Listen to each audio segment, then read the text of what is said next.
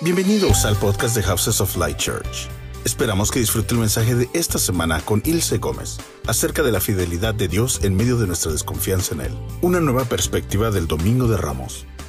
Estoy muy emocionada de estar aquí con ustedes compartiendo. Um, la verdad, uh, lo que tengo es lo que el Señor me ha estado enseñando en los últimos meses.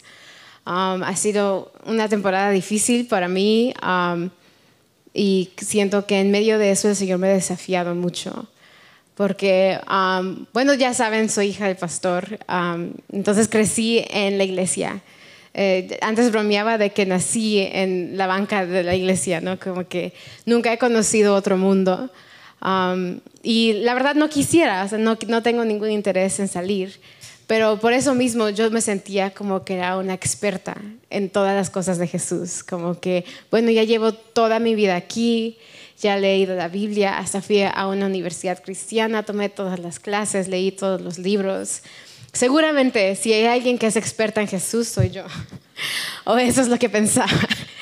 Pero en realidad Jesús constantemente me está desafiando y está tratando de abrir mi panorama, expandir mi visión y enseñarme en verdad quién es Él. Y creo que hoy quiere hacer lo mismo con nosotros, como comunidad. Creo que Él quiere desafiarnos para pensar, ¿qué tal si Él es más grande de lo que pensamos? ¿Qué tal si aún nuestros sueños de lo que Él puede hacer le quedan chicos? O sea, ¿qué tal si Él es más bueno de lo que imaginamos y por eso mismo a veces no logramos verlo? entonces, antes de entrar en materia, quiero orar otra vez, porque nos gusta orar y platicar con el Señor. Vamos a orar. Gracias, Señor, por tu Hijo Jesús. Y gracias porque tú has hecho un milagro en poder invitarnos a entrar en una relación con Él. Y Señor, te damos gracias porque tú eres mejor de cualquier cosa que podemos imaginar. Y a la misma vez tú nos desafías y quieres abrir nuestra visión, nuestro panorama. Señor, hoy haz que nuestros corazones puedan recibir la verdad. Aunque no suene como lo que queremos escuchar. Y aunque puede ser que tus respuestas se ven diferentes de lo que queremos. Ayúdanos a ver que tú siempre eres bueno, que tu respuesta y tus promesas son sí y amén, que tú eres por nosotros y no contra nosotros. Gracias Señor porque tú eres bueno y gracias por la revelación de Jesús. En su nombre, amén. Amén. Bueno, yo estaba leyendo y he estado de hecho estudiando um, sobre los, eh, los evangelios, ¿no? Mateo, Juan, Lucas, Marcos. Y cuando leemos los evangelios, um, conocemos algunos personajes que caminaban con Jesús, sus discípulos, ¿no? los doce. Y los doce se me hacen personas muy interesantes porque caminaron con Jesús tres años. Y yo pienso o pensaba que si yo caminaba con Jesús tres años todos los días en persona, en vivo, viéndolo sanar a las, personas, viéndolo um, predicar, escuchando todas sus enseñanzas, aún teniendo sesiones de preguntas y respuestas después de las enseñanzas en privado, que yo conociera a Jesús súper bien. Que yo supiera quién iba a ser Él y qué es lo que estaba diciendo, como que yo sería experta, ¿no? Y, um, y fui leyendo en el libro de Marcos, no sé si lo han leído, pero en ese libro los discípulos parece que no saben ni qué onda. No saben nada. Jesús dice algo y ellos no entienden. Dicen, por ejemplo, es, mejor ser humilde y ellos se pelean por quién es el mejor. O sea, como que los discípulos están en otro planeta. Jesús habla de una cosa y ellos piensan que le está diciendo otra cosa. Y yo le leía y me frustraba con ellos y decía, guys, están con Jesús 24/7, tres años. Si yo estuviera ahí, yo lo conociera. Y Jesús me dijo, Ilse, ¿estás segura? Porque llevas 25 años, según tú, de conocerme y aún tienes menos de la idea de quién soy que ellos tenían. Y yo, bueno, entonces dije, ok, vamos, me voy a poner en sus zapatos. Y hice eso con la historia de Pedro en el libro de Marcos. Y esa es la historia donde vamos a vivir hoy un momento. antes de verlo el Domingo de Palmas, antes de ver hacia la resurrección, quiero hablar un poquito de cómo veían los discípulos de Jesús a Jesús antes de entender lo que él estaba haciendo. Entonces vamos a Marcos capítulo 9. Oh, capítulo 8, perdón, gracias, gracias. Versículos 27 a 38. Entonces, versículo 27 dice, Jesús y sus discípulos salieron de Galilea y fueron a las aldeas cerca de Cesarea de Filipo. Mientras caminaban, él les preguntó, ¿quién dice la gente que soy? Bueno, contestaron, algunos dicen Juan el Bautista, otros dicen Elías y otros dicen que eres uno de los profetas. Entonces les preguntó, ¿y ustedes quién dicen que soy? Y Pedro contestó, tú eres el Mesías. Pero Jesús les advirtió que no contaran, nadie acerca, que no contaran a nadie acerca de él. Bueno, yo creo que aquí, si Jesús nos hiciera la misma pregunta, muchos pudiéramos contestar como Pedro diríamos, Jesús, tú eres el Mesías. Yo diría eso.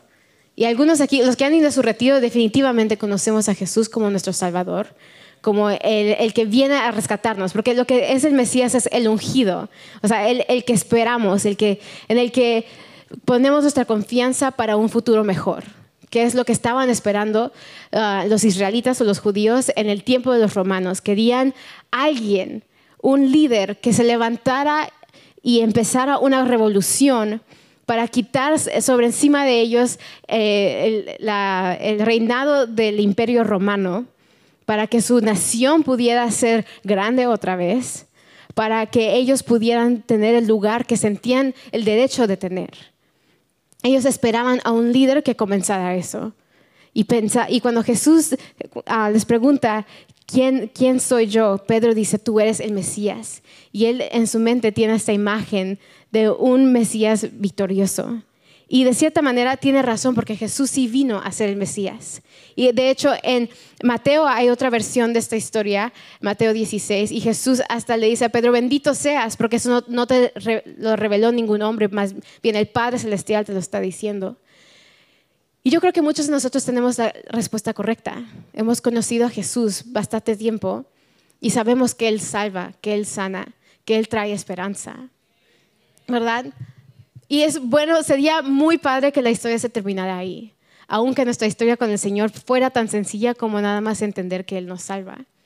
Pero la historia continúa y nosotros vamos a seguir. Entonces, versículo 31. Jesús comenzó a decirles que el Hijo del Hombre tendría que sufrir muchas cosas terribles y ser rechazado por los ancianos, por los principales sacerdotes y por los maestros de la ley religiosa. Lo matarían, pero tres días después resucitaría. Mientras hablaba abiertamente con eso con sus discípulos, Pedro lo llevó aparte y, y empezó a reprenderlo por decir semejantes cosas. ¿What? ¿Quién aquí se atrevería a reprender a Jesús por, por decir algo?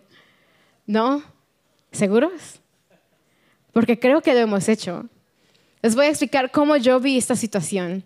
A mí en mi mente sí me imaginó que Pedro dice, sí, tú eres el Mesías. Y Jesús dice, bien, pero me van a rechazar, voy a sufrir y me voy a morir. O sea, en la mente de Pedro, él escuchaba que Jesús dice, sí, voy a empezar una revolución, pero voy a fracasar. Entonces Pedro, en buenísima onda, como buen amigo de Jesús que es, dice, oh Jesús, ven, déjame, te voy a ubicar, te voy a ayudar, te quiero dar un consejo.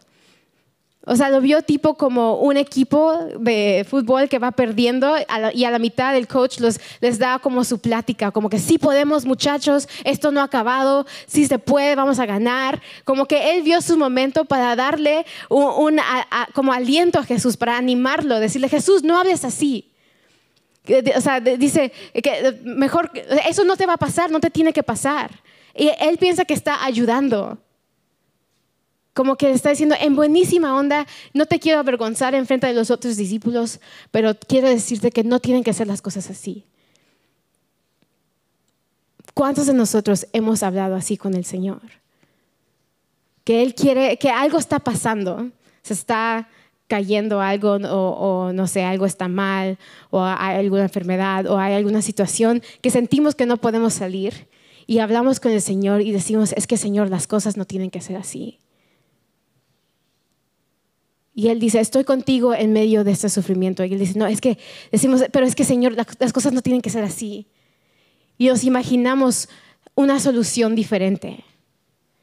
Y le decimos al Señor, es que si tú actúas de estas maneras y haces mi plan, vas a ver que todo va a salir bien. Y Pedro se imaginaba, Jesús, si tú eres el Mesías y hacemos y entramos y hacemos una revolución y no mueres y no sufres y nadie te critica y todos te aceptan, no, no tienes que morirte. Pero Pedro no se daba cuenta que Jesús estaba pensando más allá de solo liberar al pueblo de Israel. Jesús estaba viendo no solo la línea del tiempo de Pedro, pero estaba viendo la línea del tiempo de la historia de la humanidad. Él veía más allá todavía de una revolución nada más para quitar el imperio romano. Jesús quería quitar el poder de la muerte y del pecado, que es diferente. Entonces, ¿qué le dice Jesús a Pedro después de su muy buen consejo, de su, um, de su speech aparte? Jesús no, no, no, habla con él ahí. Dice que se voltea con todos los, los discípulos y le dice, aléjate de mí, Satanás. Dice, y dijo, ves las cosas solamente desde el punto de vista humano, no del punto de vista de Dios. O sea, le habla feo. Yo cuando le leí dije, ¡ay, Jesús! I mean, entiendo que él no entiende, pero a mí puedes ser más, más polite, puedes, puedes, no sé, hablar con más amor, pero creo que Jesús veía la urgencia de lidiar con el corazón de Pedro en ese momento porque él sustituir la solución del Señor con su solución humana era entrar al plan de Satanás. ¿Por qué? Porque si Jesús hubiera hecho las cosas conforme al corazón de Pedro, tú y yo no estaríamos aquí. Solo hubiera hecho grande el, rey, el pueblo de Israel por esa era, por esa etapa, ese tiempo, y los demás de nosotros, olvídado. Pero no hizo eso. Jesús le dijo a Pedro más o menos como que te amo suficiente para no hacerte caso y para corregirte. Para decirte, ¿sabes qué? Me encanta tu corazón, pero estás mal. Y yo en mi propia vida de oración he experimentado esto. Que me imagino mi propia idea de cómo el Señor me debe de rescatar de la situación en la que estoy. Y entonces oro y digo, Señor, yo sé, pues está difícil o estoy deprimida o lo que sea, y si tú haces estas cosas, yo sé que puedo salir. ¿Y saben qué pasa? Nada. Y yo, ok, ok, Señor, no te preocupes, te voy a dar otra oportunidad, tú puedes, yo sé que tú puedes, yo sé que eres bueno, me acaban de decir, cantamos la canción, tus promesas siguen, yo sé que tú puedes. ¿Y qué pasa? Nada. Y pasé por un proceso donde eso me pasó no una vez, dos veces, no un día, dos días, pero meses. Donde yo decía, Señor, ¿qué está pasando? Platicamos, pensé que nos habíamos puesto de acuerdo que tú ibas a hacer estas cosas y no me estás haciendo caso. Entonces un día, eh, ah, la semana, hace dos semanas creo, le pregunté a mi papá, oye, ah, hay un libro que se llama ah, ¿Por qué nuestras palabras le importan a Dios? Y dije, es que creo que mis palabras no le importan a Dios. Creo que a pesar de lo que yo diga, Él va a hacer lo que Él quiere. Y, entonces me, quería como... Y bueno, o sea, mi papá, gracias a Dios, es el pastor Nés Gómez y tenía muy buenas respuestas. Porque clásico me dice la famosa frase de casa de oración, es que la oración es cuando nosotros le decimos a Dios lo que Él nos dice que, le digamos. Y, yo dije, ah, entonces, ¿pero para qué le decimos? Si Él ya sabe.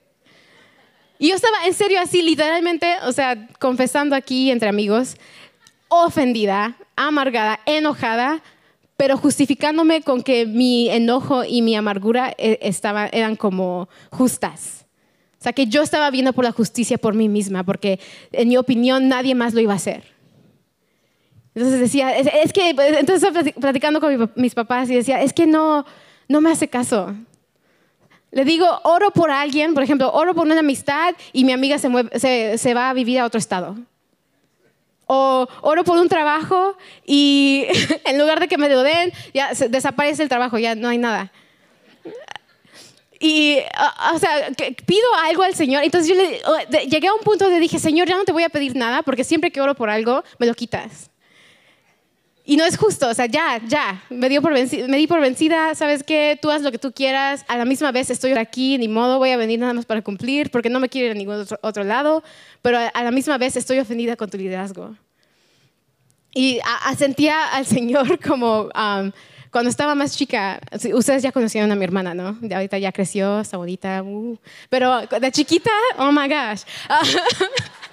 ella y yo no nos llevábamos tan bien. ¿Por qué? Porque cuando yo tenía algo, ella siempre me lo quitaba.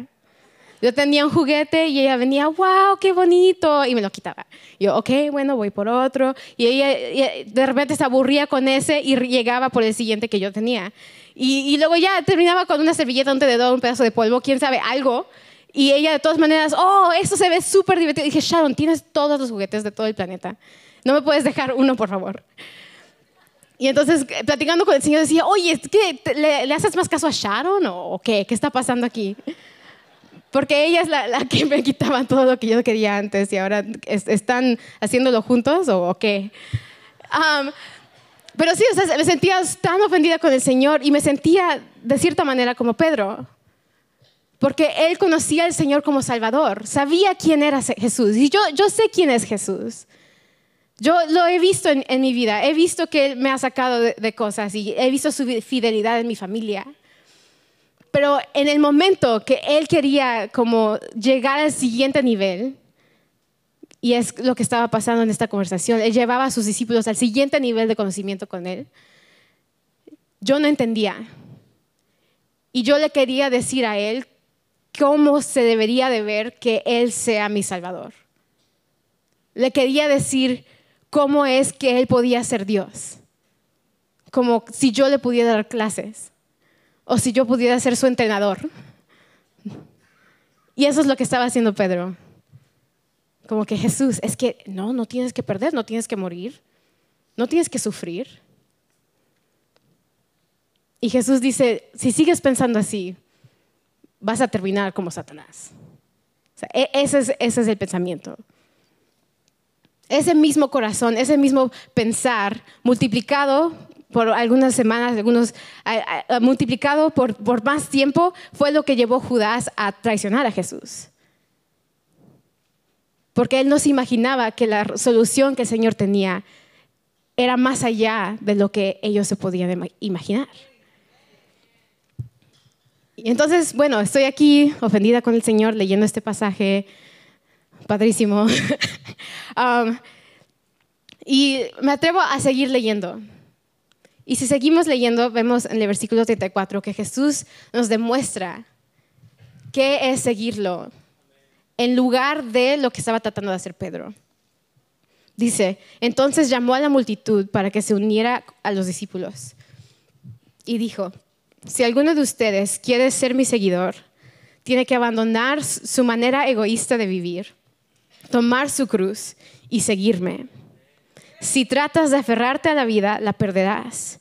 Pero si entregas tu vida por mi causa y por causa de la buena noticia, la salvarás. ¿Y qué beneficio obtienes si ganas al mundo entero pero pierdes tu propia alma? ¿Hay algo que valga más que tu alma?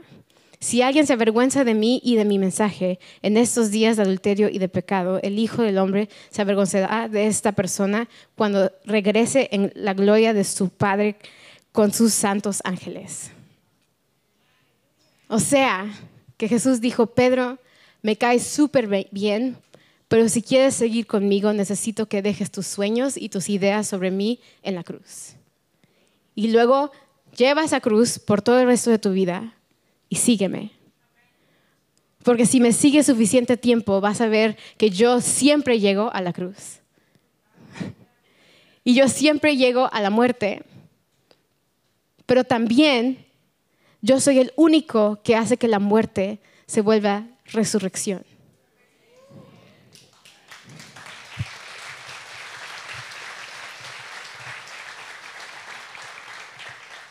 Y eso es algo que se, que se siente obvio, ¿no? Como que sí, algo tiene que morir para resucitar. Pero nuestras propias vidas, cuando algo se está muriendo, nos da muchísimo miedo. Ya sea una relación, ya sea nuestras emociones, ya sea una etapa, lo que sea. Cuando algo se está muriendo, entramos en pánico o empezamos a orar más fuerte que jamás hemos orado, como que Señor, que no se muera esta cosa, que no salga esto mal, que no fracasemos en esto. Y a veces el Señor no nos contesta de lo, como nos imaginamos. Y decimos, Señor, si tú eres bueno, ¿por qué dejaste que esto pasara?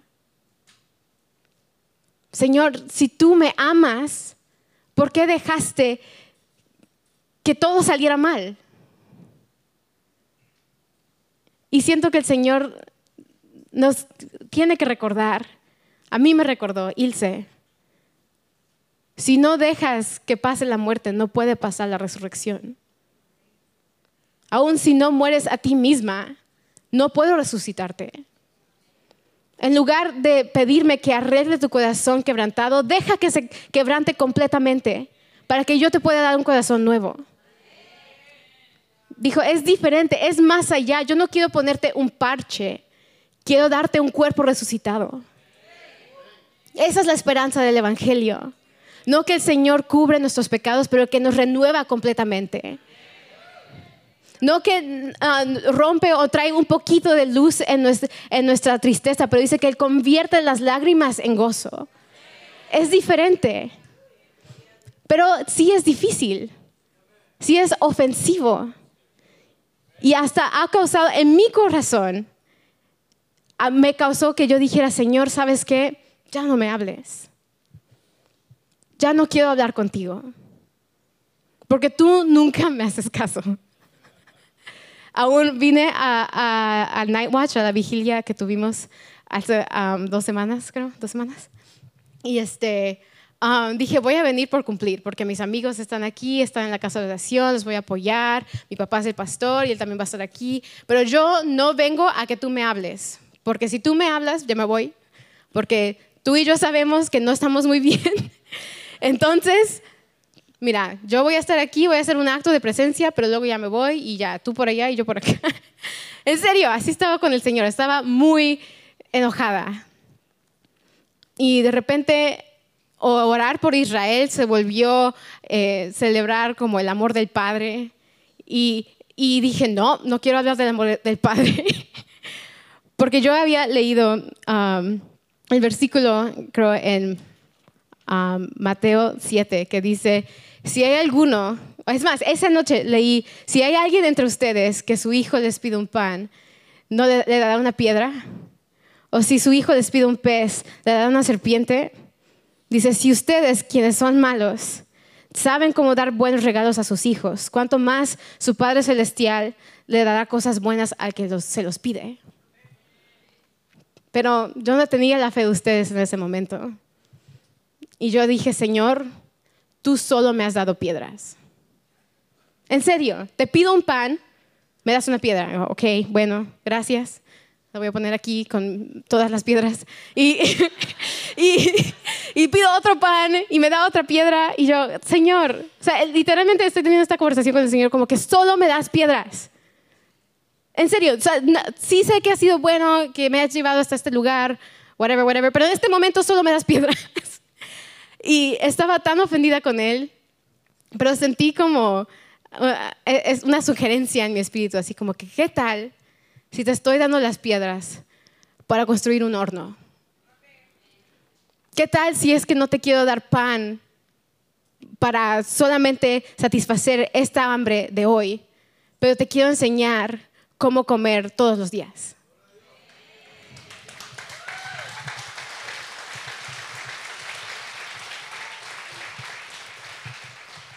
Y yo dije, Señor, no me hables. Y yo te, dije que no me hablaras. Pero en ese momento empieza a cantar Oscar la canción así, tú, yo soy, sí lo soy, solo tuyo. y, sentí que yo quería cantar la canción, pero a mí misma sentí como un conflicto, como que no, no voy a cantar, no, no, no, no. Porque, y, y el Señor me dijo, mira, Ilse, tú puedes estar enojada, Tú puedes ser como Pedro y tener la idea errónea y aún sentir que estoy, te estoy faltando al respeto diciendo, aléjate de mí, Satanás. Lo que quieras. Pero tú y yo sabemos que no te vas a ir a ningún otro lado. Tú y yo sabemos que perteneces aquí.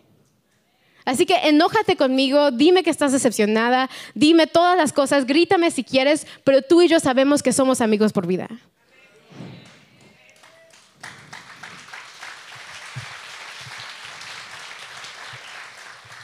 Y en ese momento como que se empezó a derretir mi corazón. Porque el Señor no dejó que mi ofensa hiciera que Él cambiara su idea de lo que Él iba a hacer. O sea, el Señor no dejó que yo lo manipulara con mi berrinche. Porque eso es lo que era, era un berrinche. Era en mi inmadurez de querer tener las cosas como yo las quería. Le hice un berrinche fui, hablé mal contra, él. Pero en medio de eso, él no se ofendió conmigo. Es más, me dijo, ok, cuéntame, ¿cómo crees que te he herido? Dime. Porque aunque las cosas que tú dices o tus planes no los hago, tus palabras me importan la conversación contigo me importa. Entonces, leyendo este pasaje con Pedro, dije, no puedo pensar que soy mejor que los discípulos que caminaron con él. Si la idea que tenía Pedro de cómo debería de ser Dios opacó la, la realidad de lo que era Jesús, mi idea de quién debería de ser Dios opacó la realidad de quién es Jesús. Entonces yo estaba ofendida porque Jesús rompió la caja donde yo lo quería meter. Me dijo, está bien bonita tu caja, pero yo no quepo. Lo siento, pero creo que cabe uno de mis dedos del pie adentro de tu caja. Adentro de tu plan solo está el pueblo de Israel, pero yo estoy pensando en la historia de toda la humanidad. Y me costó mucho trabajo. Y creo que a Pedro también, porque Pedro, o sea, aún después de esta conversación, no agarra la onda. Sigue, o sea, Jesús lo crucifican, Pedro huye, lo, niega, hace todo mal, pero lo que hizo Pedro, que fue muy um, sensato en medio de, de toda su insensatez, fue que se mantuvo conectado a los otros discípulos de Jesús se mantuvo conectado con los que entendían la jornada que él acababa de tener. Que ellos también estaban decepcionados, también habían caminado con él, también habían escuchado sus enseñanzas. Y es más, cuando Jesús regresa, los encuentra a todos juntos. El único que se separó fue, Juras. Y él pues, terminó suicidándose porque no entendía la esperanza que Jesús tenía. Entonces se me hizo interesante y en medio de todo esto me acordé de un libro que tuve que leer para la escuela, que, donde el autor dice que el Señor usa nuestra decepción para disipularnos. Y él hablaba sobre cómo la iglesia a veces no es como la imaginamos. Pensamos que todos van a ser perfectos, que nos van a recibir con brazos abiertos, que cuando confesamos nuestro pecado no van a decirle a nadie y que cuando llegamos tarde nos van a recibir de todas maneras, pero de repente llegamos y no es como imaginamos, de repente la gente está chismeando, mi, líder de grupo de amistad es menos cristiano que yo y de repente nadie ni lee la Biblia, y todos pensamos como que es que esta iglesia está mal. Pero aún en medio de eso, el Señor dice, no, es que este, este es el proceso de volverte el cuerpo de Cristo. La decepción o el estar mal, el, equivocarse es parte del proceso de discipulado. La diferencia es, ¿te vas a mantener conectado o te vas a apartar por tu ofensa? Vas a decir, ok Jesús, no entiendo lo que estás diciendo, pero voy a seguirte como Pedro. O voy a decir, ¿sabes qué? Olvídalo. En, otro de los evangelios, después de decir esto, Jesús dice, bueno, si no quieren estar, váyanse. Porque algunos no, no pudieron con ese mensaje. No pudieron con la idea de dejar sus maneras egoístas y tomar su cruz e irse, a seguir a Jesús. Y Jesús dijo, bueno, si no lo quieres, esta vida no es para ti. Pero creo que nosotros aquí que conocemos a Jesús y sabemos que Él vale la pena, sabemos que también vale la pena dejar nuestros sueños delante de Él. Y no es para decir, bueno, Señor, jamás voy a volver a soñar, porque ese también es un error que cometí. Entonces estoy ya diciendo todos mis pecados enfrente de nada. Pero yo dije, ok, bueno, Señor, si tú vas a hacer lo que tú quieras, entonces yo ya no voy a soñar voy a pagar eso, olvídalo, tú haz lo que tú quieras y yo nada más te voy a seguir porque bueno, ya ni modo, es demasiado tarde para hacer otra cosa con mi vida. Hice una maestría en divinidades, entonces no, nadie me va a contratar de ningún otro lado. y, o sea, no me puedo ir, no me, puedo apartar. Entonces, si tú vas a hacer lo que tú quieras, pues ok, pero yo ya, ya no consultes conmigo. Y el Señor me dijo como que, Ilse, tampoco va así la cosa. El punto aquí es conversación. Y me acordé que al principio de este año yo había orado, Señor, quiero ser, tu amiga. Y de repente me empezó a decir, Ilse, esta es la amistad. Un amigo puede no estar de acuerdo con su amigo. Un amigo puede corregir a su amigo. Y a un amigo nunca le dices cómo ser tu amigo. Solo es. Y dice, tú dijiste que querías estar a este nivel, que querías que te contara los secretos de mi corazón, que querías que te contara mis sueños. Y es lo que quiero hacer. Pero sigues enojándote cada vez que mi sueño no se ve como el tuyo. Y te quiero enseñar cómo tener amistad conmigo. Cómo tener comunión conmigo, donde ya no es Dios hasta por allá e irse hasta acá abajo, pero más bien es Jesús e irse caminando juntos. Que es eh, cómo Jesús estaba tratando de discipular a sus discípulos. Llevándolos, les dijo, ya no los llamo siervos, pero los llamo amigos. Su corazón era que caminaran iguales. Y para hacer eso, él tenía que transformar su manera de pensar, porque la visión de ellos se quedaba corta a la visión de él las soluciones de ellos no eran eternas suficiente como para durar en la manera que el reino de él iba a durar. Entonces me dijo, Ilse, te estoy tratando de enseñar cómo pensar en la esquema de la eternidad. Porque yo tengo todo el tiempo de todo el mundo para hacer las cosas malas buenas. Tú piensas que tengo así de tiempo, porque tu tiempo se ve así de chiquito. Pero no te das cuenta, es que yo tengo toda la historia, desde antes hasta después, para hacer las cosas bien. Y en mi línea de tiempo todo está perfecto. Entonces eso provocó mi corazón. Y empecé a pensar, oh Jesús, creo que tengo que arrepentirme porque he dicho todas cosas sobre ti que están mal. Solo por pensar que conocerte la primera vez significaba que yo ya era experta en quién deberías de ser. Y no es así. Más bien, entre más caminas con alguien, más conoces quién es. Y yo no estaba dejando que Jesús desarrollara su personalidad, yo le estaba diciendo cómo ser. Pero Él en su misericordia me dijo, está bien, mientras me sigas tratando de meter en cajas, las voy a seguir rompiendo.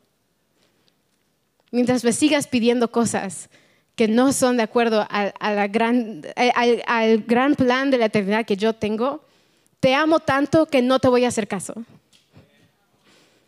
Te amo tanto que te voy a escuchar y vamos a hablar y, conversar sobre esto, pero al final del día no voy a cambiar mis planes porque tú no me puedes manipular. Entonces, enójate, haz tu berrinche si quieres, pero yo voy a tener una esposa madura. Y así sucede la madurez. No pasa cuando quitamos todos los obstáculos. Y no pasa cuando nunca hacemos nada difícil. Pero si alguien aquí ha pasado por algo difícil, sabe que al otro lado hay más madurez. Que al otro lado está un adulto, ya no un niño. Y creo que es lo que el Señor quiere hacer con su iglesia. Quiere llevarnos a estar al nivel de Jesús, porque quiere a una esposa que pueda reinar junto con Él.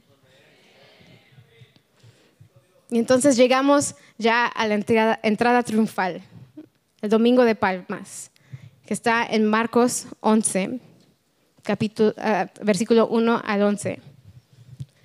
Lo vamos a leer. Dice, mientras Jesús y sus discípulos se acercaban a Jerusalén, llegaron a las ciudades de Betgabé y Betania, en el monte de los olivos. Jesús mandó a dos de ellos que se adelantaran. Vayan a la aldea que está ahí, les dijo. En cuanto entren, verán un burrito atado que nadie ha montado jamás. Desátenlo y tráiganlo aquí. Si alguien les pregunta qué están haciendo, simplemente digan, el Señor lo necesita y lo devolverá pronto los dos discípulos salieron y encontraron el burrito en la calle, atado frente a la puerta principal. Mientras lo desataban, algunos que estaban ahí les preguntaron, ¿qué están haciendo? ¿Por qué desatan este burro? Ellos contestaron lo que Jesús había dicho y les dio permiso para llevarlo. Así que llevaron el burrito a Jesús y pusieron sus prendas encima y él se sentó ahí. Muchos de la multitud tendían sus prendas sobre el camino delante de él y otros extendían ramas frondosas que habían cortado en los campos. Jesús estaba en el centro de la procesión y la gente que lo rodeaba gritaba, alaben a Dios, bendiciones al que viene en el nombre del Señor, bendiciones al reino que viene, el reino de nuestro antepasado David. Alaben a Dios en el cielo más alto. Así Jesús llegó a Jerusalén y entró al templo. Esta es la entrada triunfal. Y creo que toda esta gente tenía la misma idea que tenía Pedro. Ellos pensaban que Jesús venía a empezar una revolución, pero nunca se iban a imaginar que esa revolución empezaría con su muerte. Y es posible que esta misma multitud, una semana después, eran las personas que estaban gritando, crucifíquenlo. Y yo creo que pudo haber sido porque Él no hizo las cosas que ellos quisieron que Él hiciera. Entonces, ¿cuántos de nosotros hemos dejado que Jesús se muera en nuestros corazones porque no se ve como nosotros queremos que se vea? Y podemos seguir haciendo las cosas religiosas, viniendo los domingos, ah, yendo al grupo de amistad, pero dentro de nosotros ya nuestros corazones se enfriaron y ya perdimos la esperanza. Creo que el Señor no quiere que las cosas sean así. Yo sé que aunque Él muere, Él es el único que trae la resurrección. Yo sé que cuando yo siento que estoy en la tumba, sigo al único Dios que ha entrado a ese lugar y salido. Significa que, alguien está en esa tumba conmigo y me va a ayudar a salir. Que alguien está en ese valle de la sombra de la muerte y ha guiado a miles de personas a salir y me va a guiar a mí. Sin importar cuánto tiempo se tarde y especialmente si no se ve como yo quiero que se vea, no significa que Él no está. Más bien significa que yo lo estoy buscando en todos los lugares donde Él no está. Y estoy buscando evidencia de un Dios que no existe porque el Dios que yo creo es un Dios que inventé en mi imaginación. Porque el Dios de la Biblia es bueno. Y el Señor me desafiaba en esta temporada. Yo decía, Dios, si tú eres bueno, tú harás estas cosas. Si tú eres bueno, tú vas a hacer esto. Y el Señor me dijo, es que así no es. Lo constante aquí no son tus emociones. Lo constante es mi bondad. Entonces vamos a cambiar la pregunta. En lugar de, si tú eres bueno, ¿por qué está pasando esto? Voy a preguntar, Señor, ¿cómo eres bueno en que esto está pasando? ¿Cómo eres bueno en que todavía no tengo la respuesta? ¿Cómo? Porque si hay algo de lo que puedo estar segura, es que sí es bueno. es que sí es fiel, que Él no es un hombre como para mentirme. Y en medio de eso creo que sí encontré su bondad. Su bondad fue no hacerme caso. Fue decir, Ilse, te quiero muchísimo, pero tus planes son muy chafas. Y no voy a dejar que me hagas un Dios mediocre. No voy a dejar que tú dejes las cosas medio resueltas porque tu método está más o menos. Pero voy a ir detrás de la solución que va a traer impacto en la eternidad. Y por eso también estudiamos los últimos tiempos. Porque al conocer el carácter del Señor nos damos cuenta que a pesar de lo que esté pasando, de las tormentas que vengan, Él siempre sigue siendo bueno y siempre sigue siendo amor, aún en medio de sus juicios, aún en medio de la tempestad, aún en medio del valle de la sombra de muerte donde siento que no veo nada. Y en este día creo que el Señor quiere darnos una impartición de su poder de resurrección. Aunque estemos en la tumba, porque la tumba no fue instantánea para Jesús, estuvo ahí tres días. Entonces, aunque estemos en ese momento donde se siente como que nada está vivo, el Señor siempre trae la esperanza de la resurrección. Y yo creo que hoy eh, nos quiere dar permiso para esperar en Él otra vez para creer en Él otra vez. Y si hay alguien aquí que necesita creer eso otra vez, les voy a pedir que se ponga de pie conmigo.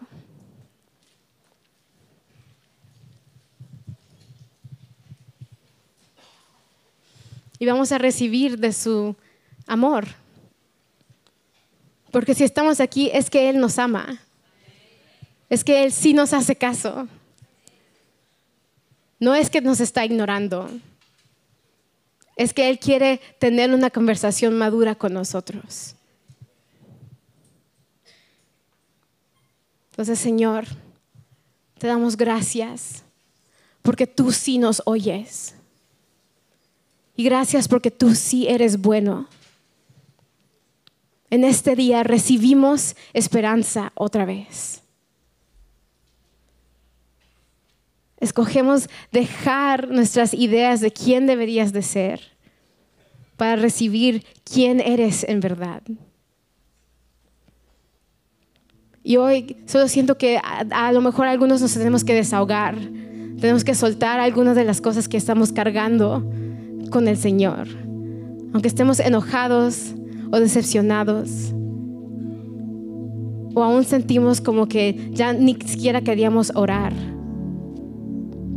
creo que hoy hay una invitación para entrar en diálogo con Dios otra vez. Ahí donde estás puedes hablar con Él. Decir, Señor, aún perdóname por acusarte. Perdóname por decir que no eres bueno. Perdóname por pensar que mi plan era el mejor.